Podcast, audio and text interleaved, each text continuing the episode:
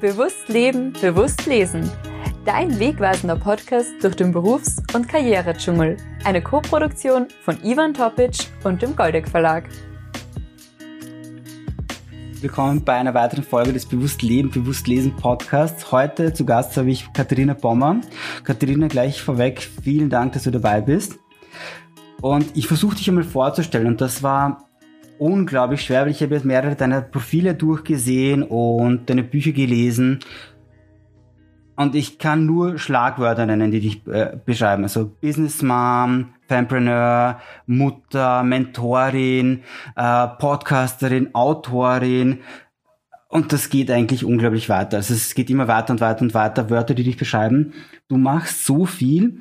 Und warum ich Mutter auch ganz weit vorne genannt habe, ist, weil du bist die Mutter von fünf Kindern und hast nebenbei dennoch alles aufgebaut. Und die zwei Bücher, die du geschrieben hast, die ich jetzt auch kurz vorstelle, sind einmal Stop Mom Shaming, ein sehr, sehr wichtiges Buch mit sehr, sehr wichtigen Themengebieten, die du dort genannt hast. Und das zweite Buch, das wir dann auch durchgehen werden, ist vom Umtausch ausgeschlossen, ist dein neuestes Buch, was auch sehr, sehr viele Punkte anspricht, die ich mitbekommen habe.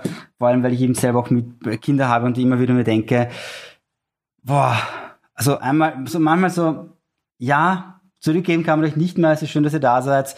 Und es ist so ein wichtiges Thema auch, dass du das so ansprichst und offen besprichst, dass Kinder wunderschön sind, wir sie nie weggeben würden, aber gleichzeitig ist es manchmal echt schwer ist mit Kindern. Und das ist, dass du diese Themen einfach offen besprichst, finde ich sehr, sehr wichtig.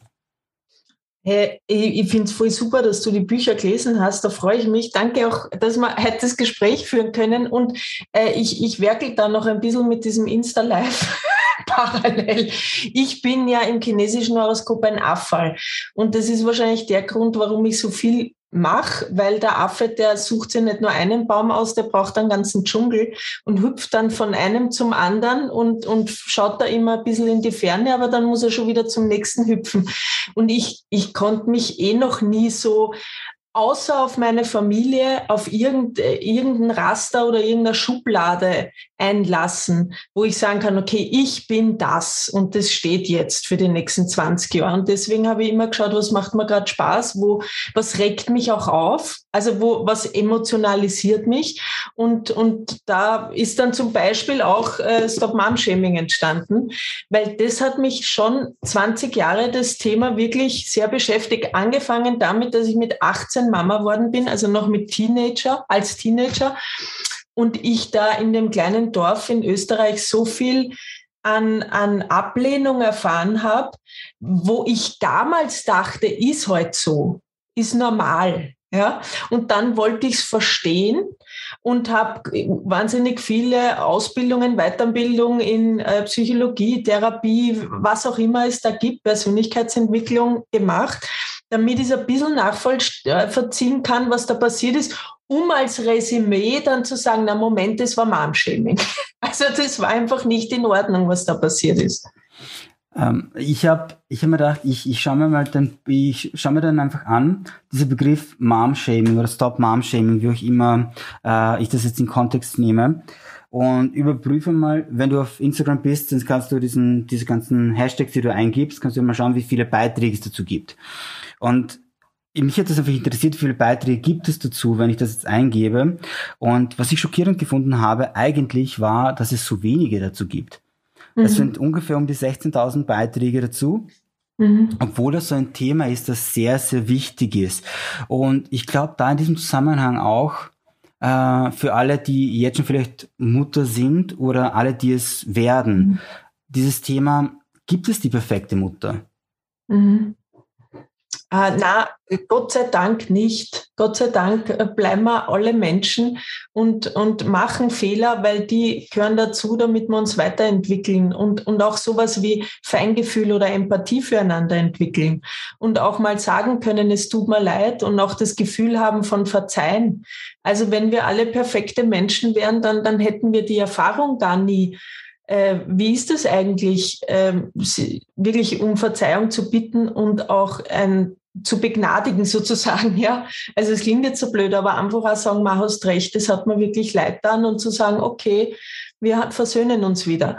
Und äh, Mom-Shaming ist so ein Begriff, den muss man tatsächlich in Deutschland mehr oder weniger einführen. Also in, in äh, Amerika zum Beispiel ist der schon durchaus bekannt. Und da gab es auch große Talkrunden mit, mit Jada Smith beispielsweise, der Frau von Will Smith, die das thematisiert haben. Und ich habe mich gewundert, dass hier tatsächlich ich die erste war, die darüber ein Buch geschrieben hat. Und ich hätte noch viel, viel, also da, da könnte man drei, vier Bände draus machen. Mir haben Frauen Geschichten erzählt, Mütter Geschichten erzählt, wo ich dachte, da braucht es echt nur zwei mehr Bücher, weil äh, das Erstaunliche ist, wie viele Mütter sagen, ist doch normal, dass ich Ratschläge, die auch echt wehtun, bekomme. Ist doch normal, dass ich kritisiert werde. Ist doch normal, dass, äh, dass mich Menschen fragen, na, warum, warum stillst du, warum stillst nicht, warum gehst ins Krankenhaus, Kaiserschnitt, wieso nicht zu Hause, wieso zu Hause, willst du dein Kind gefährden, oh mein Gott, warum kriegt dein Kind Wurscht? Warum, äh, also unfassbar vieles und dann aber auch noch Mom-Shaming im Job. Also es ist einfach nachgewiesen, dass der Großteil, also tatsächlich über 70 Prozent aller Frauen, die ein Kind bekommen haben, nur noch in den Teilzeitjob unter Anführungsstrichen zurückkehren und nur 30 Prozent Vollzeit arbeiten und dass man massive äh, Karriere Rückschritte erlebt nachdem. Und eine neueste Studie sagt sogar, je länger eine Mutter beim Kind ist, umso mehr zeigt das ihre Unwilligkeit zu arbeiten für einen Arbeitgeber. Also diese Unbereitschaft zu arbeiten, wo ich sage, das ist doch ein kompletter Schwachsinn. Also wirklich, das, das zeigt einfach, das zeigt, dass sie sich eine Entscheidung getroffen hat und zwar für, für die Familie. Aber das heißt nicht, dass sie sich gegen das Arbeiten entschieden hat und das muss man auch mal begreifen. Also da gibt es unglaublich viele Themen, die es zu besprechen gibt beim Mom-Shaming und da leiden Frauen wirklich drunter. Du hast jetzt auch da schon wieder ein paar Punkte angesprochen. Ich habe vorher gesagt äh, in der Besprechung, dein Buch ist ja unglaublich genial. Also ich habe Stop Mom es durchgelesen habe, ich habe Notizen dazu gemacht und ich konnte nicht stehen bleiben. Und irgendwann habe ich mir gedacht, wenn ich alles Notizen durchgehe mit dir, werden wir nie fertig mit diesem, mit dieser Aufnahme. Deshalb habe ich wirklich nur ein paar Punkte rausgenommen. Aber ich muss trotzdem ein paar Dinge jetzt sofort ansprechen, äh, weil du das auch gesagt hast, wie, wie Mütter einfach schon von Anfang an irgendwie kritisiert und gleich Ratschläge bekommen, wie sie irgendwas machen sollen. Und gerade beim ersten Kind haben wir das ja zu Hause auch mitbekommen. Ähm, und ich war ja nur in der Beobachterrolle und dennoch habe ich es mitbekommen, wie, okay, du musst stillen, du musst das tun und so musst du das Kind hinlegen und nach jedem, äh, sobald es gestillt wurde, sofort das und das und das und das. Und du musst auf jeden Fall stillen und du darfst das nicht verwenden und das darfst du nicht tun und das sollst du tun. Und, ähm, und dann hörst du von allen Seiten unterschiedliche Meinungen und du hast keine Ahnung, was du tun sollst. Und wir haben dann begonnen, einfach ich habe keine Ahnung, wie viele Ratgeber wir gekauft haben, einfach damit wir wissen von Anfang an, was können wir tun, was sollen wir tun. Und ich stelle dir jetzt einmal kurz die Frage auch, wie viele Ratgeber hast du vor deinem ersten Kind gelesen? Äh, na, gar nichts, weil ich wow. war damals 18. und, damals gab es noch keinen Dr. Google. Und äh, also wann war das? 1999. Ja, da hatte ich gerade noch dieses, dieses kleine Klapphandy und war furchtbar stolz drauf. Also das nicht klein war, das war eigentlich riesig groß, was halt damals so gab. Und ich bin noch in die Bibliothek gegangen. Das einzige Glück, das ich hatte, war, dass ich damals Matura machte, also Abitur. Und ähm, in Psychologie Abschlussarbeit von der Schwangerschaft und der Geburt ein, äh, eine Arbeit geschrieben habe. Und dann musste ich recherchieren und bin in die Bibliothek gegangen und habe vielleicht im Buchhandel so einen ganz einen schmalen, das war einfach damals noch nicht so, dass man, dass ich, das war irgendwie so, das muss man ja wissen. Ja, also das ist ja das eine, man muss doch wissen, wie man mit einem Kind umgeht. Da hat ja keiner wirklich so äh, am Dorf jetzt bei uns drüber nachgedacht. Ich hatte das Glück, dass ich eine fantastische Mama habe. Die ist Psychotherapeutin in Österreich, hat vier Kindern das Leben geschenkt und hat uns schon vor 40 Jahren, musst du vorstellen, im Tragetuch getragen, im Bett schlafen lassen, Familienbett. Also die war ein Freak vor 40 Jahren. Und so ist sie auch behandelt worden. Aber mir kam es zugute, weil ich habe gelernt, bedürfnisorientiert ein Kind zu begleiten, einfach weil sie ein Hippie war und sowieso gegen alles damals war, was die Masse gemacht hat. Das war mein Glück. Und ansonsten habe ich angefangen, Erziehungsratgeber zu lesen. Ich glaube, dann mal bei meinem zweiten Kind äh, einige Jahre, sechs Jahre, sieben Jahre fast später, ähm, wo, wo ich dann schon ein bisschen mehr gefunden habe. Und da, damals ist mir aufgefallen, hm, es, gibt eigentlich keine so klare Linie. Also ich hatte damals den Eindruck, die sind sich noch gar nicht so einig. Also es war so in der Findungsphase. Und äh, jetzt natürlich ist das anders. Jetzt ist viel erforscht, jetzt habe ich viele Ausbildungen gemacht. Jetzt weiß man, Gott sei Dank auch vieles. Und das ist ja diese Sache bei Eltern einerseits, appelliere ich ja darauf, auf diesen gesunden Instinkt wieder zu hören, auf diese Intuition, diese feine Verbindung die, die ich der Ansicht bin, jeder Elternteil hat, der gesund ist. Also jetzt spreche ich nicht von schweren psychischen Erkrankungen, ja, oder schwer traumatisierten Menschen, sondern einfach äh, eine, eine gesunde Psyche hat und äh, der handelt schon instinktiv richtig. Also der handelt schon aus dem Instinkt heraus, sagt er mal, das Baby weint, ich nehme es hoch und, und bleib bei meinem Kind. Ja, also ich lege es jetzt nicht irgendwo anders hin. Uh, das stand aber im Erziehungsratgeber. Weil ich müsste das doch machen. Dann bin ich eine bessere Mama oder besserer Papa. So ist es richtig. Das sind ja von außen so Störfaktoren, die einwirken und, und das irritieren, dieses natürliche Band. Also ich habe kaum noch Eltern getroffen, die von sich aus gesagt hätten, na, ich färbert jetzt. Und es macht mir total Spaß, wenn ich da vor der Tür stehe und eine Viertelstunde oder zehn Minuten auf die Uhr schaue und mein Kind brüllt sich die Seele aus dem Leib. Na, das habe ich gelesen und so soll's gehen. Das sagen sie. Und wenn du fragst, na, was sagt denn dein, deine Intuition? Na, ich möchte hingehen und es hochnehmen. Und da, da vertrauen einfach viele nicht mehr, weil es diese tausend Ratgeber gibt. So, so eine gesunde Balance, weißt du, zwischen ähm, beim Autofahren ist es doch auch so. Also das ist jetzt vielleicht, na, nehmen wir den Vergleich her, aber du machst deine Fahrstunden und dann lernst du es durch die Praxis. Und, und bei der Elternschaft ist es wahrscheinlich genauso. Also ich mache so äh, Lernen und sollte auch ein paar Bücher lesen. Das finde ich ganz wichtig, tatsächlich, dass man nicht alles unreflektiert übernimmt oder einfach mal so macht. Aber man, man learning by doing. Und, ähm, und jetzt mit, mit, ich bin bei meinem fünften Kind natürlich deutlich entspannter. Ja, da weiß ich, man ist drei, da weiß ich, okay, äh, jetzt noch ein, zwei Jahre, dann wird's um einiges entspannter. Früher dachte ich, boah, ich bin die nächsten 20 Jahre mit einem Dreijährigen eingesperrt. ja. Ähm, ich finde es so super. Äh, du eben, die Kinder werden groß und ich, was du äh, auch gesagt hast jetzt bei den Ratgebern, die haben keine klare Linie. Und ich habe da, ich weiß gar nicht, welcher, welcher Ratgeber das war, ich habe auch sehr, sehr viele gelesen, oder wir haben beide sehr viele gelesen. Und das Einzige, diejenigen, die dann wirklich einfach offen waren, ehrlich waren, was sie gesagt haben, war, du kannst sowieso nicht alles richtig machen. Und mhm. das habe ich irgendwie so wichtig gefunden, dass das diejenigen, die ehrlich waren bei diesen Ratgebern, egal wie hoch äh, karätig sie waren von ihrem Studien oder was auch immer, äh, am Schluss trotzdem gesagt haben, ich mache, oh, ich weiß alles davon und ich mache diese Fehler bei meinen eigenen Kindern immer wieder. Und mhm. das zeigt doch diese Menschlichkeit, du darfst Fehler machen, und lerne daraus, versuch's beim nächsten Mal etwas besser zu machen, dass du ständig alles richtig machst, funktioniert sowieso nicht. Es geht darum, dass du einfach daraus lernst, äh, darauf acht gibst, immer wieder zurückgehst und was in dem Fall auch ich bei uns zumindest zu Hause gemerkt habe, war, wir brauchen uns gegenseitig. Das manchmal fahre ich total hoch und ich merke halt, ich übertreibe und dann holt mich meine Frau einfach runter und sagt, okay, jetzt war es etwas zu viel, komm wieder runter, geh wieder hin und dann, dann passt auch wieder alles. Genauso, sie fährt auch manchmal hoch und dann gehe ich halt hin, okay, er ist trotzdem erst fünf oder er ist erst eins, sie wissen es nicht. Und du hast ihm in deinem äh, Buch ja auch geschrieben, wenn diese Kinder im Bett liegen und dann mitten in der Nacht einfach anfangen zum Schreien, und das hast du aber vom Umtausch ausgeschlossen geschrieben, wenn diese kleinen Kinder in der Nacht schreien und sie wollen dann essen und sie haben aber gerade gegessen und dann wollen sie aber noch mal und ich habe so lachen müssen, weil du diese Aussage, glaube ich, dazu geschrieben hast, du hast gerade gegessen, jetzt hör endlich auf, geh schlafen, ich will auch schlafen.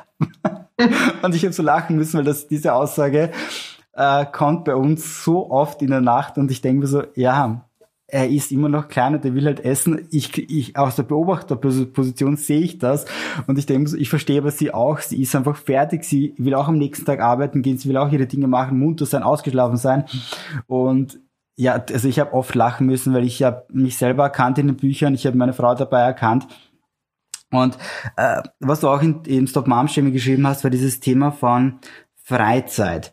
Äh, die, du möchtest Mutter deine Freizeit wieder haben. Und ich, ich weiß gar nicht, wie das in Deutschland heißt. Diese, dieser Begriff der Karenz heißt in Österreich tatsächlich mhm. ähm, Urlaubskarenz oder Karenzurlaub mhm. oder irgend sowas. Und ich mhm. denke mir so, das hat doch nichts mit Urlaub zu tun. Ich habe mich, ich hab meine Frau dann immer wieder geärgert damit, dass ich gesagt du bist eh im Urlaub. ja, da kann man das sehr ärgern damit. Ja. äh, nein, aber ich, ich habe diesen Begriff immer so komplett falsch empfunden, weil das ist gar kein Urlaub. Mit einem Kind zu Hause zu sein, es ist ein absoluter Fulltime-Job, ja. Und in der Zeit, wo das Kind schläft, ich habe zu meiner Frau immer gesagt, bitte schlaf auch, entspann dich, tu gar nichts. Schau eine Serie, irgendwas und entspann dich einfach, weil ich, es ist einfach, wenn das Kind munter ist, es ist unglaublich hart. Ja, weil du, 100% Präsenz gefordert ist. Und das weiß im Prinzip ja auch, äh, ich will keine Stereotype aufmachen, aber so zwischen Mann und Frau, Paarzeit, wenn man jetzt schon weniger Zeit füreinander hatte, dann fordert auch einer der beiden hundertprozentige Präsenz vom anderen und kann ganz schön hochfahren.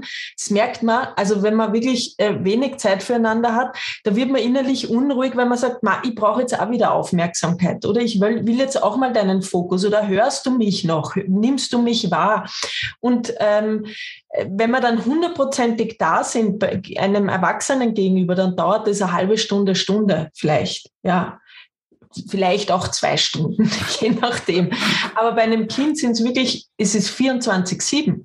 Und das muss man verstehen, dass dieses, dieser 100%ige Fokus, ich bin für dich da und mein Job ist vor allem im ersten Jahr, deine Bedürfnisse vollumfänglich und so prompt als möglich zu befriedigen. Und das ist unmöglich in Wahrheit für eine einzige Person. Deswegen bin ich auch echt absolut dafür, habe das Buch auch, auch viel für, für Alleinerziehende geschrieben, weil da wird viel zu wenig gemacht, viel zu wenig unterstützt. Da wird Unmenschliches erwartet erwartet. Äh, und, und dann wundert man sich, wenn, wenn Mütter oder auch Väter unruhig sind oder sogar laut werden oder aggressiver werden, ähm, was natürlich falsch ist. Ja? Aber wenn du permanent präsent sein musst und dein, dein bekommt dein Gehirn einen Overload, und dann merkst du das, wenn du unruhiger wirst, wenn du nicht mehr so geduldig bist. Das sind schon die ersten Anzeichen, dass es zu viel ist. Und wenn was zu viel ist, müsste man eigentlich, und so war es, eigentlich im Menschsein gedacht, das Kind Mehrgenerationenhaushalt oder Stamm, äh, wie man gelebt hat, äh, der Oma in die Hand drückt. Ich bin in einem Mehrgenerationenhaushalt aufgewachsen. Wenn es meiner Mama mal zu viel wurde, bin ich halt zur Oma gegangen. Weißt du? Oder ich bin, wenn's, wenn die keine Zeit hatte oder genervt hat, bin ich zu meinem Onkel gegangen oder zu meinem Opa. Da war immer irgendwer da und ich habe relativ schnell gelernt, aha, bei dir geht's gerade nicht so, aber du bist gerade richtig gechillt. Und so haben wir, haben wir rotiert zwischen den Bezugspersonen. Und das ist das, was ich mir, wo ich sag, glaube ich, oder wäre die gesündeste Tendenz in Zukunft, dass das Familienleben wieder hingeht, nicht dieses Single-Haushalt, diese Solitäre mit Mama, Papa oder nur Papa, nur Mama, weil das einfach echt herausfordernd ist. Selbst wenn das Kind in einer Fremdbetreuung ist, musst du, bist du ja als Elternteil jetzt nicht im Wellness, ja, sondern du gehst arbeiten. Du schaust, dass die Rechnungen bezahlt werden. Du schaust, dass du deinem Job nachgehst. Oder wenn der beendet ist, gehst noch schnell einkaufen, damit was im Kühlschrank ist. Dann machst du Gedanken über das Kochen. Und wenn das erledigt ist, machst du nur die Hausaufgaben, räumst auf. Also man ist immer im Doing, immer im Funktionieren. Und die meisten können sich das nicht leisten. Das ist einfach eine Realität. Ähm, weil dann, dann heißt es oft so, na nimm da halt einen Babysitter oder nimm da halt eine Putzfrau. Aber der Großteil der Menschen sagt, na, wovon denn? Also ich gehe, man geht arbeiten, die sagen viele Eltern, um die Miete zu zahlen. Und gerade in den Großstädten ist das einfach äh, ein Riesenthema. Und da glaube ich, äh, sieht man auch die Tendenz bei Familien, dass die sich zusammentun. Ne? Es gibt ja ganz viele Gemeinschaftsprojekte, Wohnprojekte, wo Familien sagen, komm, lass uns einen alten Hof äh, in Genossenschaftsanteilig kaufen. Ja? Und dann ziehen wir gemeinsam hin, weil man merkt, ähm, Kinderbetreuung, wenn man sie wirklich ernst nimmt und, und auch möchte, dass das Kind nicht dauergestresst ähm, mit, also im, mit Eltern umgeben ist, die permanent genervt und gestresst sind, das ist, an, das ist nicht gesund für niemanden in der Familie. Da überlegen sich viele etwas und sagen, ich, ich brauche was anderes, weil die modernen Eltern wollen da sein. Die, die, das ist nicht mehr so wie früher, dass man sagt, ah, ich gehe um sechs aus dem Haus und komme um sieben heim und, und gerade noch zum Gute-Nacht-Kuss. Also auch die Väter, sie wollen da sein, sie wollen präsent sein, man will das Kind groß wachsen sehen, man möchte auch, ist auch der Trend so zum bedürfnisorientierten Erziehen. Man will es auch gut machen, man will es vielleicht noch besser machen. Das ist dann schon wieder nicht so gesund. Also beschreibe ich im Stop-Mom-Shaming, ne, die Tiger-Moms oder die Helikopter-Eltern, die dann äh, wirklich ein, ein, ein, Hobby draus machen, äh, ähm, da das bestmöglichste Produkt zu erzielen und das heißt dann Kind. Äh, das, das ist nicht gesund. Aber so diese, diese gesunde Begleitung, wo man sagt, ich möchte, dass meinem Kind gut geht. Das ist so was ganz natürlicher Drang in uns. Also das kennst du auch als Papa. Man, das macht uns so glücklich, wenn man merkt, meinem Kind geht's gut.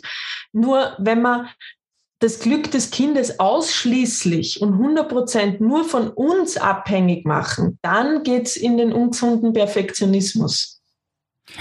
Ja, vollkommen. Und eben das Kind stressen, das, das, das merken wir auch immer wieder. Äh, wir versuchen unterschiedlichste Dinge aus, einfach weil wir, weil wir uns denken, was tut, was tut ihm jetzt dem Älteren, der Kleinere kann noch nicht so viel, aber der Ältere, was tut ihm gut, was braucht der? Und wir merken dann auch jetzt immer wieder, gerade jetzt merken wir, er möchte sich so ein bisschen auch von uns lösen, er möchte seinen eigenen Weg gehen. Und in diesem Zusammenhang auch fragt er auch dann oft nach, ob er zu meinen Eltern gehen kann. Meine Eltern äh, wohnen jetzt nicht so weit weg von meinem äh, Bruder, das heißt, sie besuchen dann meinen Bruder, der hat auch zwei ältere Kinder. Ähm, und das passt voll gut. Das heißt, die sind super gut in Verbindung, die unterhalten sich, die machen, die tauschen alles aus. Und das finde ich total schön, dass er das auch von sich auch verlangt und mhm. sagt, er möchte dorthin.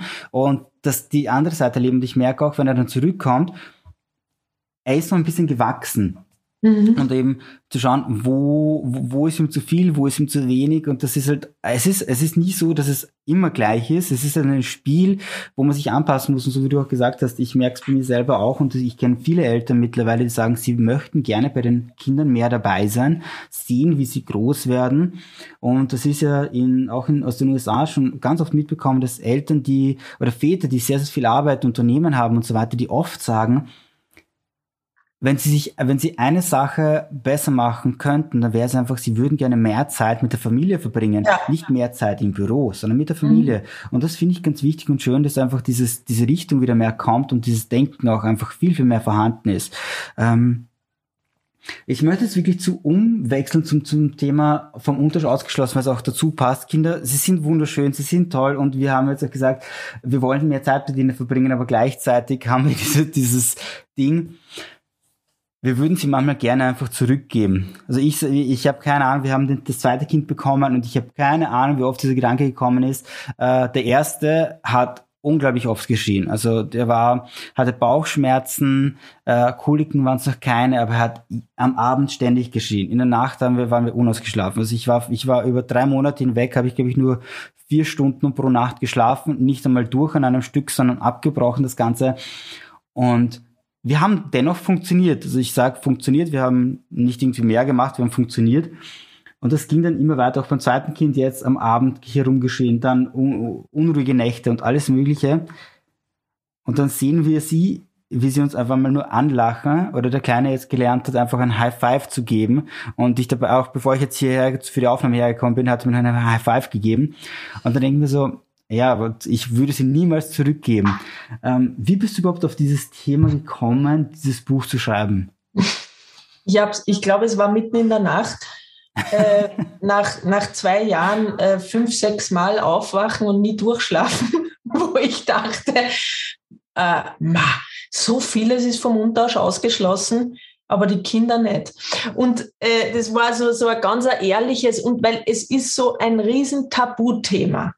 Alleine, wenn Eltern sagen, man, man denkt sie manchmal, jetzt, wo kann ich es wieder zurückgeben oder abgeben? Da spricht ja niemand aus, da stockt dir der Atem, weil du das so schambesetzt ist, weil, weil sofort äh, rückkoppelnd kommt, na, äh, hättest du halt keine Kinder gekriegt und hast da ja so ausgesucht und die sind ja eh so lieb und wenn du überfordert bist, darfst darfst halt nicht. Ne?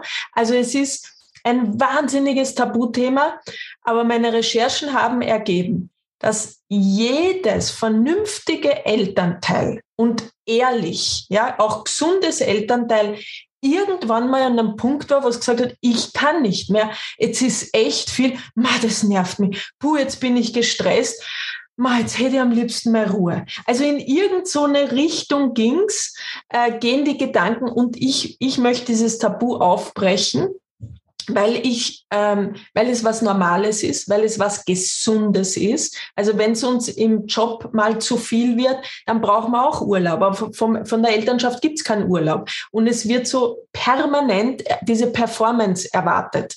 Und diese, gerade in dieser modernen Elternschaft, die wahnsinnig viel liest, die sich austauscht, die sich wirklich toppt an, du, an Leistung, ja, äh, du machst das mit deinem Kind, na was, du bist nicht im Karate, na, ich bin nur in Musik, na, ich mache beides. Also dieses, dieses unglaubliche Betteln an äh, und, und dann einfach auch mal sagen können, boah, heute hat so geweint, ich, ich, ich wollte mir einfach nur umdrehen und, und mal schlafen in Ruhe. Und dann hörst du aber, ja, da muss man alle durch und ist ja normal. Na, stell dich nicht so an. Na, glaubst du, bei dir war das anders? Also wenn man mit der älteren Generation spricht. Und ich würde mir wünschen, viel, viel mehr Feingefühl und viel mehr Empathie, dass man einfach mal Eltern sagt, ja, verstehe ich weil es hat schon auch an, an Grund die Tendenz, dass die Krippen wahnsinnig überfüllt sind. Und ich habe mir gedacht, ich will da mal dahinter schauen, weil aus Sicht der Bindungstherapie gibt es da natürlich auch viele Forschungen und Studien dazu, was macht das mit einem Kind, in welcher Entwicklungsphase ist es eigentlich gerade nicht so das Beste, das Kind mit einem Jahr genau abzugeben, weil da ein wichtiger äh, seelischer Entwicklungssprung stattfindet. Und, und habe mich gefragt, was passiert da generell? Und ich bin auf die Antwort gekommen, Eltern sind extrem glücklich und zeitgleich wahnsinnig überfordert und es gibt kein Ohr. Also dieses gesellschaftliche Ohr dafür, dass man einfach einmal ohne schlechten Gewissen sagen kann, ah, ich bin fertig, ähm, sondern dass man sich da so durchboxt und funktioniert und irgendwann in einem Burnout landet oder auch Eltern sich dann trennen, weil sie es gar nicht mehr kompensiert kriegen. Wir haben eine Scheidungsrate von über 50 Prozent, ist ja der Wahnsinn. Ne? Und, und es ist einfach auch ein Fakt, dass viele Eltern sich so unfassbar fokussieren auf, auf darauf, beim Kind alles richtig zu machen und alles reinzugeben, dass sie, frag mal junge Eltern, ob, wann sie das letzte Mal Sex hatten. Ich, ich möchte das jetzt mal gern ansprechen. Die meisten sagen, na, also, früher, früher drei, viermal die Woche, aber jetzt, na, so, so einmal im Monat, wenn wir es schaffen, ist schon gut. Und dann fragst du, na, hätte dir Lust? Dann sagt die Mama vielleicht, na, ist eh immer Kleinkind so auf mir und, und jetzt will der auch noch was von mir. Ich, ich spreche halt, also ich ich möchte es ganz ehrlich und wie es im Alltag abläuft ansprechen, ja, weil das trauen sich eh viel zu wenige. Und, und er sagt, na, ich hätte schon gern, aber ich, ich, ich weiß, ich, ich will nicht stören oder zu viel sein. Da kommt ja ganz viel auch hoch an, an Emotionen und Gefühlen. Und dann nimmt man sich die Zeit nicht als Paar, weil man mit den Kindern beschäftigt ist. Wenn die dann im Bett liegen, wir haben schon mal gesagt, man liegt wie so ein, wie jetzt der Norman, mein Lebensgefährte, immer gesagt, äh, man liegt dann so wie ein Kadaver am Sofa und es geht nur mehr Netflix. Ja, also äh, gerade jetzt während der Pandemie war das natürlich der Wahnsinn. Und da stand niemand am Balkon und hat für Eltern geklatscht. Warum? Weil es normal ist. Es ist doch normal, äh, wenn man Kinder in die Welt setzt, dass man sich, ja, das ist richtig, aber auf der anderen Seite ist es einfach auch ein, eine Höchstleistung und eine, eine Kunst, ein Kind psychisch und, und äh, physisch wirklich gesund, auch seelisch gesund ins Erwachsenenleben zu begleiten. Und das, äh, das, das zu honorieren, würde ich mir gesellschaftlich viel mehr wünschen. Was ich finde auch, also bei deinen ganzen Aussagen, was ich auch sehr finde, was die Leute honorieren sollten, ist der Punkt, dass ähm, wenn sich Eltern dafür entscheiden, zum Beispiel nur ein Kind zu bekommen, zwei Kinder zu bekommen, du sprichst es eh auch an, wann kommt das dritte Kind, wann kommt das vierte Kind, wann kommt das zweite Kind, was auch immer. Das äh, vierte äh, ist dann schon zu viel, ne? Ja, genau, das vierte ist zu viel. Da wird fünfte, dann da kaum noch gratuliert. Ja, genau, genau, das ist so, ja, das ist... Nein, Kann ich sagen ich, als Mama von fünf. Ja. Also... ähm, und ich denke mir da so, jeder, der sich entscheidet, ein Kind zu bekommen und äh, sagen dann, sie sind mit einem glücklich und sie wollen nur ein Kind haben, es ist vollkommen ausreichend. Ich kann mich da an eine Geschichte erinnern, wir waren mit Freunden unterwegs und der Kleinere war ein paar Monate alt und wir waren unterwegs und wir waren beim Essen gemeinsam und er war sehr unruhig. Ich habe ihn auf, die, auf den Arm genommen, habe ihn geschunkelt, damit er ruhig wird, dass er einfach entspannt, dass einfach, dass wir uns noch unterhalten können alle miteinander. Und er hat eine, diese Schnullerkette genommen und hat sozusagen alles abgebaut und hat sie sich immer in den Mund gesteckt zum Reinbeißen. Und irgendwann hat sie sich zu weit in den Mund gesteckt. Und da ist halt der gesamte Mageninhalt ausgeschüttet worden, komplett auf mich, auf dem Boden, neben den Esstisch. Alle, die daneben gesessen sind, haben es auch mitbekommen. Ähm, und ich habe, ich bin einfach stehen geblieben, habe begonnen zum Lachen. Mhm. Ähm, meine Frau hat vollkommene Panik bekommen, so jetzt der, zum Eltern, jetzt ist das auf, wir müssen gehen, wir müssen gehen. Irgendwann hat sich die Situation beruhigt, dann haben wir alle gelacht und wir waren ja mit Freunden unterwegs. Und ich habe sie nur angesehen und habe zu ihnen gesagt, sie haben lange darüber nachgedacht, ob sie ein zweites Kind bekommen sollen oder nicht. Und sie waren eher der Meinung, es, sie wollen nur ein Kind haben. Und diese Entscheidung für sie war auch ganz wichtig, so, wir wollen nur ein Kind haben. Aber sie bekamen trotzdem immer wieder diesen Druck ein zweites Kind, ihr habt Zeit, ihr seid so jung. Und ich habe sie nur angesehen und habe zu ihnen gesagt, es muss nicht sein. Also es, es das kam so aus dir innerlich heraus. ah, wobei wir alle darüber gelacht haben mhm. und äh, sie nutzen das bis heute. Also wenn immer jemand sagt, okay, ein zweites Kind, sie sagen immer wieder, es muss nicht sein. Und ich finde, es ist eine wichtige Entscheidung zu sagen, okay, ich möchte zwei Kinder haben oder ich möchte ein Kind haben oder ich möchte drei Kinder haben. Und natürlich kann sich diese oder darf sich auch diese Entscheidung ändern. Aber wenn man jetzt gerade im Moment einfach damit glücklich ist, ein Kind zu haben und dabei vollkommen präsent ist, ist es in Ordnung. Ich finde auch da, das ist ein ganz wichtiger Punkt für, für alle Eltern, die jetzt in dieser Situation auch sind,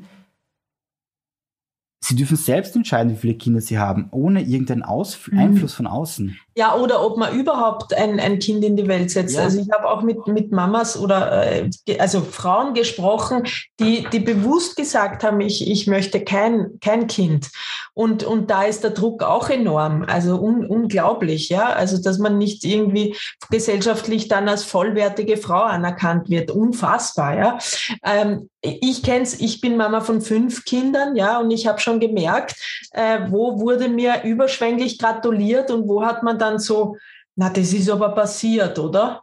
Also diese, diese Annahmen der Gesellschaft, mit denen ist man ständig konfrontiert und das, das habe ich auch in Stop Mom Shaming im Buch beschrieben, ähm, wo du wirklich viel Selbstvertrauen aufbauen musst, da auch deine Antworten zu finden, um, um zu schauen, was ist denn für mich richtig, weil das ist dein Leben. Das kann kein anderer für dich leben. Und wenn du sagst, ja, ein Kind oder nein, kein Kind oder ja, fünf Kinder, dann ist es dein Leben. Und das ist jetzt das eine, diese Verantwortung für sich und für sein Leben übernehmen und gleichzeitig aber auch dieses gesellschaftliche Verantwortung übernehmen und zu sagen, ich respektiere die Entscheidung. Ich spreche auch in meinen Büchern von gesunden Eltern. Ja, also ich spreche jetzt nicht von, von äh, so, äh, wirklich sozial schwachen Eltern, die ein Kind nach dem anderen in die Welt setzen, damit sie das Geld bekommen. Also da, darüber spreche ich nicht. Also wir sprechen jetzt von, von gesunden Eltern, die wirklich sagen, na, ich kümmere mich auch um, um vier Kinder, um fünf Kinder und ich gebe da mein Bestes, das, was ich geben kann. Und wir können es uns auch finanziell, ist es möglich oder emotional, ja. Also es gibt ja unterschiedliche Bereiche. Ähm, mein Kind, ein Kind muss man sich auch nervlich leisten können. In der Gesellschaft wird immer nur von Geld gesprochen, aber der, der nervliche Aspekt ist ja auch ganz wichtig. Bei manchen ist das Nervenkostüm nach einem Kind einfach erschöpft. Und dann, dann, wenn man dann noch hört, naja, aber ein zweites, ein zweites gehört dazu, dann bleibt kaum noch was übrig. Und das ist auch wichtig zu respektieren. Da geht es ja um Grenzen und um Achtsamkeit und um, um Miteinander einfach äh, würdevoll auch umzugehen. Und ähm, ich, ich finde, da sind wir noch ganz, ganz hinterwäldlerisch und äh, haben wir, da haben wir uns auch gesellschaftlich noch nicht wirklich damit auseinandergesetzt. Also da wird die, die ähm, ähm, die Frage, ähm, wie sage ich TeilnehmerInnen oder Teilnehmer, also äh, mehr diskutiert, auch debattiert, als jetzt die Frage, welchen Stellenwert haben Familien, welchen Stellenwert haben Kinder in unserer Gesellschaft? Kinder in der Gesellschaft sind ja so, ähm, wenn sie dann in die Pubertät kommen, sind sie einerseits für die Eltern sehr schwer und andererseits ist es ja so, dass sie sie beginnen in die Gesellschaft hineinzuwachsen. Und wir kennen uns jetzt seit ein paar Wochen, aber ich finde schön, dass du mich zitiert hast in deinem Buch. Äh, weil du sagst, äh, mir sagte mein Lehrer äh, an meiner Schule, ich habe dich zwar nicht unterrichtet, aber ich, ich ich, es könnte ich gewesen sein, aber in einem Alter von zwölf Jahren müssen wir langsam, aber sicher damit aufhören, unsere Kinder zu erziehen. Ähm, der Übergang, der uns gelingen muss, ist vom Erzieher zu ihrem Mentor und Ratgeber. Und ich finde diese Aussage so unglaublich wichtig, weil äh, auch in meinem Buch, das Mentoring-Prinzip, habe ich einfach erkannt, ich, ich, ich nenne mich selber nicht Lehrer. Ich, es ist ein, ein Ausdruck, den ich für mich selber nicht verwenden mag, weil er so negativ behaftet ist. Und deswegen nenne ich mich gerne Mentor, weil mir ist es nicht wichtig, dass du einfach, einfach ein Fach zu unterrichten. Ein Fach kannst du ziemlich jeder unterrichten. Ich kann jeden irgendwie ausbilden, jetzt sage ich mal Physik, die, die Basics zu können, in einer Schule zu unterrichten, sogar auf einem relativ hohen Niveau. Das ist nicht so schwer. Aber jetzt herzugehen und die Kinder zu motivieren, zu animieren, dass sie das auch selbstständig machen und es nicht darum geht, dass sie jetzt Leistungen bringen, sondern dass sie sich wirklich dahinter setzen. Und hier vor kurzem in einer Klasse, äh, da war ich enorm einfach, ich, ich war glücklich, ich war im Inneren glücklich für diese Rolle, die ich da spielen durfte mit ihnen, weil sie, ich habe ihnen einen Auftrag gegeben, sie sollen selber etwas bauen, so kleine Elektroautos. Und bei diesen Elektroautos, da sind sie hergekommen ich habe sie gefragt, wie, wie schwer war das für sie? Es war sehr mühsam. Wie viele Stunden sind sie gesessen? Mehrere Stunden. Egal, ob das Burschen oder Mädels waren, sie sind mehrere Stunden dahinter gesessen, haben das aufgebaut. Und ähm, dann habe ich sie gefragt, wie, war es mühsam? Sehr. Wie war das Gefühl, als ihr fertig wart und es hat funktioniert? Und du hast gesehen, wie sie plötzlich beginnen zu strahlen geil.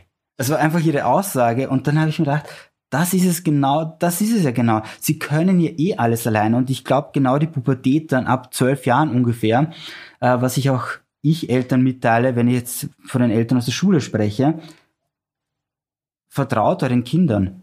Sie werden ihren Weg gehen, gebt ihnen Raum, gebt ihnen Platz, seid da als Ratgeber, als Mentorinnen, Mentoren, seid vorhanden aber lasst sie selbst entscheiden, lasst sie selbst ein bisschen ihren eigenen Weg finden, äh, versucht sie schon zu leiten, ja klar, aber geht's nicht her und zwingt sie zu etwas. Das bringt naja, gar nichts. Dann die Alternative ist ja, sie entweder man rebelliert oder man unterwirft sich.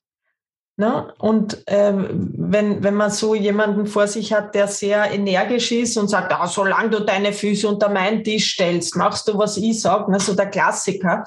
Ähm, und das, das kann Eltern schon mal rausflutschen. Ja? Besonders bedürfnisorientierte, sehr belesene Eltern kriegen dann um Gottes Willen, äh, da sitzt der de Blame, sage ich, riesig groß auf der Schulter und ich sage, ich habe das zu meinem Kind gesagt, es tut mir so leid. Aber Kinder wissen, können unterscheiden, ist das deine grundsätzliche Haltung, ja, oder ist da einfach einmal so rausploppt? Und ähm, du hast was Schönes gesagt, du hast ja die, die Kinder gelenkt durch Fragen. Ne? Du, hast die, du hast gesagt, wie fühlt sich das an, wenn du mit dem fertig bist mit dem Elektroauto. Und dann haben sie gestrahlt, weil sie durch diese Frage realisiert haben, ihr Gefühl. Und ich glaube, das, das macht ein guter Mentor. Also der stellt dir gezielt Fragen und äh, wenn dein, dein Sohn, ich schreibe es im Buch auch, wenn dein Sohn beispielsweise mal Marihuana probiert hat und, und der süßliche Duft noch in den Augen hängt, in den roten, und äh, du sagst, du, wie, was würdest du denn für einen Rat geben, wenn du äh, deinen 15-jährigen Sohn vor dir siehst und der hat sich gerade bekifft, was würdest du sagen?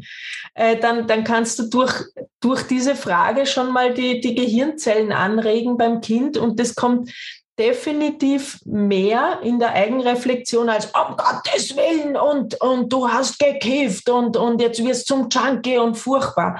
Und ich glaube, der eine ist der Mentor und der andere ist noch der, der irgendwas da durchsetzen will und da, dadurch eine Wand aufbaut zum, zu seinem Teenager. Also es ist ja dann irgendwann wird die Kluft so groß, dass man sich nicht einmal mehr die Hand reichen kann. Und das passiert leider in der Pubertät vielen Eltern. Was du ja ähm, auch äh, geschrieben hast, ist das Thema Handys. Handy, mhm. Handy, Handy als großer Stifter in dem Bereich.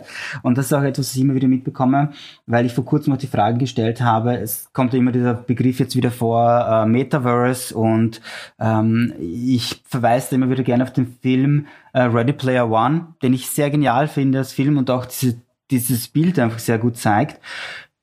Und da versuche ich, die Kinder mal zu fragen, oder die Jugendlichen eigentlich, wie viel Zeit verbringt ihr vor den Handys? Ihr habt das wahrscheinlich jeden Tag in der Hand und da frage ich, wer verbringt, wer von euch verbringt mindestens eine Stunde? Und das zeigen fast alle auf. Ähm, es sind immer mehr Stunden, aber ich, ich bleibe mal bei einer Stunde stehen. Dann, dann stelle ich Ihnen aber auch gleichzeitig die Frage, das Metaverse, ob ihr wollt oder nicht, wird auf uns irgendwie zukommen. Und wenn ihr jetzt schon auf eurem Handys, wo ihr wirklich nicht direkt drin seid, eine Stunde verbringt, werdet ihr in diesem Bereich, wo ihr dann in einer virtuellen Realität seid, wahrscheinlich noch mehr Zeit verbringen. Und es geht jetzt darum, dass ihr lernt oder einfach für euch begreift, ihr werdet dann schon älter sein, aber ihr werdet vielleicht auch selber irgendeine Kinder haben und wie viel Zeit die dort verbringen werden. Und die Frage ist, wo wollt ihr leben? In welchem Bereich? Und wenn sie einfach dort diese Gedanken schon aufbauen, dass sie sehr, sehr viel Zeit vor den Dingen verschwenden, dann merken sie selber sehr, sehr schnell, dass es eigentlich ihnen nicht gut tut. Und du, was du auch geschrieben hast in deinem Buch, ist ja, warum machen sie das? Also wirklich die Kinder zu fragen. Ich glaube, bei einem Buch war es 54 Stunden, 51 Stunden, irgend sowas als Beispiel, äh, was ja mehr als zwei Tage sind. Und nicht einfach nur zu urteilen, sondern auch wirklich die Frage zu stellen, warum macht mein Kind das? Mhm. Oder warum machst du das? Und ich glaube, das hilft ja den Kindern zu reflektieren und dann auch selbstständig auch das irgendwie zu erläutern, versuchen zu erklären und dann auch nach einer Lösung zu suchen. Ich, ich glaube, die, die große Herausforderung ist, wir sind, wir sind Hybriden wenn man so sagen will. Also wir, wir sind noch analog groß geworden und äh, digital ist dann dazu geploppt. Also wie der klassische hybriden Wagen. Ja, ich kann nur Benzin, aber ich kann auch schon Elektro. Und die Kinder sind aber die Digital Natives. Also die sind nur noch Elektro. Also da gibt's, die, die, die, die sind keine Hybriden mehr. Und das müssten wir auch mal annehmen und akzeptieren, dass es da kein, ähm, kein, ah, aber du kriegst erst dein Handy, wenn du 15 bist. Das, exist, also das ist einfach falsch. Das, was wir lernen müssen, auch wir, vor allem wir, wo wir uns so für so viel gescheit immer halten, äh, das ist ein, ein Medium, das erst seit 20 Jahren ungefähr existiert. Kein Mensch vorher hat gelernt, wie man richtig damit umgeht kann. Und es war irgendwie wahrscheinlich, kann ich mir so vorstellen, für viele von uns wie damals die von Lokomotive, ja, also von Pferdekutsche auf Lokomotive. Oh mein Gott, das Teufelszeug so gefährlich, reitet's lieber auf euren Kutschen weiter. Und wenn man viel in der Bahn sitzt, da gab's ja auch die ärgsten Geschichten, ja, was da alles passiert, wenn man mit der Bahn fährt, ja. Also äh, da muss man recherchieren, das ist echt witzig. Das erinnert mich an jetzt, was wir dann oft so erzählen. Natürlich gibt es Studien und Forschungen, habe ich auch alles beschrieben, aber ich glaube, dass ähm, dass wir akzeptieren müssen, dass das die Welt ist, mit, in der unsere Kinder groß werden. Dass das einfach auch seine Vorteile hat und dass es unsere Aufgabe ist, äh, so weitgehend wie möglich auch da reinzuwachsen, damit wir unseren Kindern Vorbilder sein können. Wenn ich am Spielplatz zum Beispiel stehe, in einer Stadt, da haben von zehn Eltern mindestens sieben ihr Handy in der Hand. Oder wenn die durch die Stadt gehen und, und Kind schieben, ja, oder Kind nebendran aufs Handy schauen. Und, und die Kinder, Mama, Mama, Papa, Papa, mhm, ja, na, gleich mache ich schon. Also wir, wir sind ja genauso. Ja, also ist, auch an der Bushaltestelle, wenn du stehst, klar, schaut jeder Jugendliche auf das Ding. Es ist natürlich sehr verführerisch. Und ich glaube, wir müssen gemeinsam miteinander einen, adäquaten Umgang finden. Und den finde ich nur, indem ich mich auch mit TikTok beispielsweise beschäftige. Ja, dann kann ich eine Haltung einnehmen und kann sagen, hey, pass auf, Schatz, du bist elf. Nein, Warum? Und dann kann, kann man das gemeinsam erarbeiten und kann sagen, okay, das möchte ich nicht, weil. Und ich habe mich intensiv damit auseinandergesetzt, also kann ich dir, aber Snapchat beispielsweise, äh, beispielsweise ist in Ordnung. Können wir, da, können wir da uns in der Mitte irgendwie treffen fürs nächste Jahr? Weil ab 12, 13 ist der Zug dann eh schon abgefahren. Aber ein bisschen probieren kann man es ja noch. also ich glaube, ähm, diese ablehnende Haltung schafft eine riesen Kluft, die nie wieder zu schließen ist. Deswegen appelliere ich an, an Eltern, dass man sich damit wirklich intensiv auseinandersetzt und auch sich mit den Influencern auseinandersetzt und schaut, wem eifert mein Kind nach? Welchen TikToker, welchen Influencer findet es gut?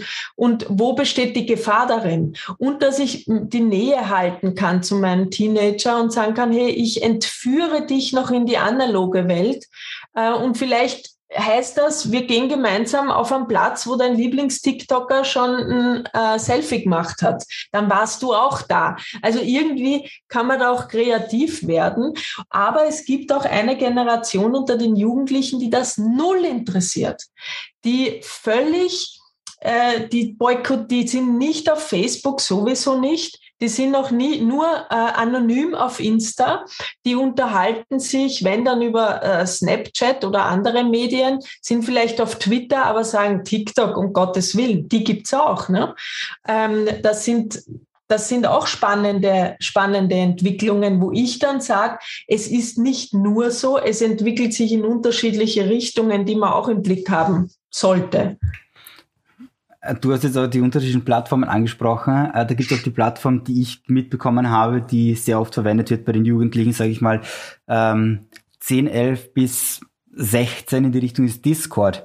Du wirst es mhm. sicher auch schon von deinen Kindern bekommen, mitbekommen haben. Aber es ist zum Beispiel auch eine Plattform. Viele, die auf Discord sind, gerade die sind es, die boykottieren wirklich alle anderen Plattformen, weil ja. die unterhalten sich dort und machen dort ihr eigenes Ding. Ähm, und ich möchte jetzt auch wirklich langsam zum Ende überleiten. Ne?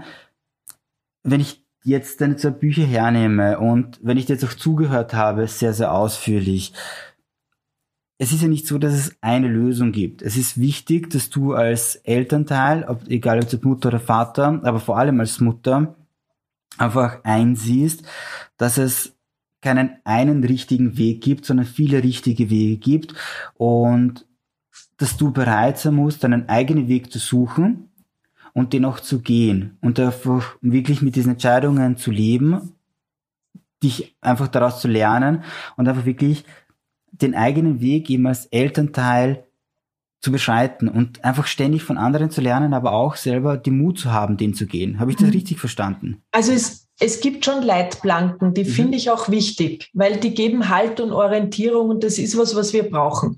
Also der Mensch äh, braucht Leitplanken, er braucht Sicherheit, es ist so ein Grundbedürfnis. Und er muss auch ein bisschen das Gefühl haben, ich kann was kontrollieren. Ja, das ist auch der, der Grund, warum so vielen Eltern schwerfällt, gerade die Zeit eins, zwei, drei, vier mit Kind, weil sie merken, ich kann, ich bin super in meinem Job und, und mit anderen Menschen kann ich auch super umgehen, aber mit diesem kleinen Zwerg komme ich nicht klar. Da kommt man an so viele innere Grenzen und an alte Trauma, da kommt ja so viel hoch, was auch so überfordernd ist. Und da ist es wichtig, dass man Leitplanken hat und, und weil, aha, okay, das ist jetzt die Autonomiephase, da geht mein Kind jetzt durch, da braucht's das, das triggert in mir folgende Geschichten, da brauche ich auch Unterstützung. Also A, diese Hemmschwelle überwinden, sich selber Unterstützung zu holen, nicht mit dem Gedanken, na, ich kann's nicht und viele vor mir sind, haben, sind auch Eltern worden und haben es geschafft. Also Elternschaft steckt leider drin, Elternschaft ist nichts, was man schaffen muss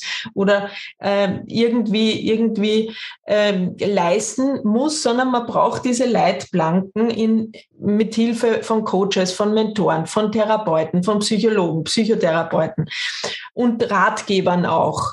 Ähm, und dann ist aber zwischen den Leitbanken eine ziemlich breite Straße im besten Fall, die sich aufgebaut hat mit deinen, deiner Biografie, mit deinen Lebenserfahrungen, mit deinem individuellen Familiensystem auch. Also ich, ich komme auch aus der Systemik und da schaut man immer, wer ist da eigentlich noch mit dir auf dieser Straße?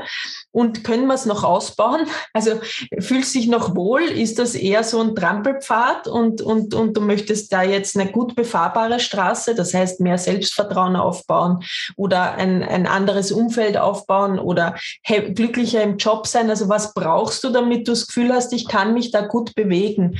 Ich kann da gut auf meinem Weg sein. Ähm, und das ist, denke ich, das Schöne an der Elternschaft, dass wir uns auf diesen Weg machen und da gibt's kein Ziel. Ja, also da, wenn, da gibt's auch für mich kein, Ma, du hast das aber toll gemacht als Eltern, dein Sohn studiert und, äh, und hat eine Freundin und die ziehen zusammen, ist ein ganzer braver, ne? Der Bub, der weiß, wo er hingeht, hast toll gemacht. Und dann fühlen sich Eltern ganz stolz. Und was ist mit all den Kindern, die ihren individuellen Weg gehen, die Backpacking in Neuseeland machen mit 24 und sagen, ich habe jetzt schon das dritte Studium angefangen, ich schau mal, haben diese Eltern versagt, sind diese Kinderversager. Also ich, ich würde mir wünschen, dass diese Schubladen mehr gesprengt werden, damit Eltern auch mehr sich trauen, andere Straßenwege zu fahren oder ihre eigenen Straßen mehr auszubauen oder ihre eigenen Pfade, die alten zu verlassen und sich zusammenzutun und zu sagen, machen ja eh auch viele. Ne? Nur dabei sollte man halt auch nicht draufgehen, weil was ich bemerke, ist, dass viele, die gerade ganz, ganz starr bedürfnisorientiert erziehen, selber vor die Hunde gehen, weil sie das auch noch nicht für sich so erfasst haben, wie kann ich für jemanden voll da sein, aber auch gleichzeitig für mich. Also wie geht diese Interaktion zwischen dir und mir? Und das übt man in der Partnerschaft. Das, ähm, aber mit dem Kind ist es noch mal ganz anders. Und ähm, das, das denke ich, wird die nächste Generation, die das schon erlebt hat mit diesen Eltern, viel ganz anders machen. Und auf das freue ich mich auch schon, was die dann so an neuen Wegen in der Elternschaft bauen. Katharina, es waren wunderschöne Abschlussworte von dir, die echt super gepasst haben. Und ich möchte in diesem Zusammenhang nochmal äh, mich für deine beiden Bücher bedanken weil ich selber sehr, sehr viel daraus gelernt habe, selber dafür, daraus viel mitbekommen habe, selber nochmal reflektieren durfte. Und ich möchte in diesem Zusammenhang auch auf deine neue Webseite verweisen, mindshift.family, die gerade erst aufgebaut wird, das eine Community, ist, ein Netzwerk sein soll für ja, es soll das erste, die erste Lifestyle-Plattform für Familien werden, wo sie hingehen können und alles Mögliche finden für sich und ihre Familien. Ähm, und ich finde das eine unglaublich tolle Idee, wenn Eltern dann endlich eine Anlaufstelle haben, wo sie hingehen können. Vielen Dank. Das freut mich auch, weil das ist eigentlich aus dem entstanden, was ich so die letzten 20 Jahre gesucht oder auch vermisst habe in meiner Elternschaft. 22 Jahre bin ich jetzt Mama. Und ähm, ich, wir haben jetzt gebaut beispielsweise ein kleines Tiny Dörfchen, ja, wo wir gesagt haben, hey, da, da hätten wir echt Lust, dass Familien kommen, das mal ausprobieren, äh, anders zu leben, auch am Dorf zu leben, in Tinys zu sein, auch wenn es nur ein, zwei Wochen sind, mal reduzierter auch zu leben. Aber wir haben auch Sauna und Wellness, ja. das geht ja auch alles gut nachhaltig, wenn man das macht. Und wir haben auch, äh, bauen jetzt gerade ein Netzwerk aus von, von Ärztinnen, von Psychotherapeuten, Psychologen, Coaches, die einfach in unterschiedlichen Expertisen wirklich toll Eltern weiterhelfen. Oder aber auch auf der Suche, wenn Eltern sind, nach, nach Gemeinschaft, nach Menschen, die ähnlich ticken, die vielleicht sagen, hey, komm, wir wollen mal was gemeinschaftlich ausprobieren, wir wollen uns da weiterentwickeln. Oder wir haben Lust, also auch an alle Eltern, die das vielleicht hören und sagen, wir haben eine eigene Company, wir haben nachhaltige Kleidung, ja, und die wollen wir einfach zu äh, verkaufen. Und dann sollte das so eine Plattform sein, die auch es steht auf der Webseite, wir sehen euch und eure Ideen. Und das ist mir ganz wichtig, dass diese Visionen, die in Eltern einfach, die sterben nicht mit der Elternschaft. Äh, die kann man auch nicht in die Rente verschieben. Man kann sie auch nicht verschieben, auf bis die Kinder mal größer sind. Die gedeihen, die wachsen, die wollen da sein, genauso wie das Kind, genauso wie die Eltern auch. Und ähm, ich wünsche mir, dass es äh, Wege gibt und, und das machen wir mit Mindshift oder versuchen es mit Mindshift, dass Eltern weiter ihre Visionen und Träume leben können ähm, ohne das Gefühl zu haben, ich stecke für das Kind zurück, weil das lässt auch eine Spur in einem Kind, hinterlässt auch eine Spur von, wegen mir musstest du verzichten. Und das ist eine Bürde, die dürfen wir einander gar nicht mehr auferlegen. Danke, Katharina. Vielen, vielen Dank. Es hat mir total Spaß gemacht mit dir. Ich glaube, wir könnten noch öfter quatschen und irgendwann auch du bei mir über dein Buch. Dein tolles, übrigens, wirklich fantastisches Buch. Das war der Bewusst Leben, Bewusst Lesen Podcast. Wenn du mehr hören willst, abonniere und teile diese Folge und erhalte mehr Stories und Inspirationen.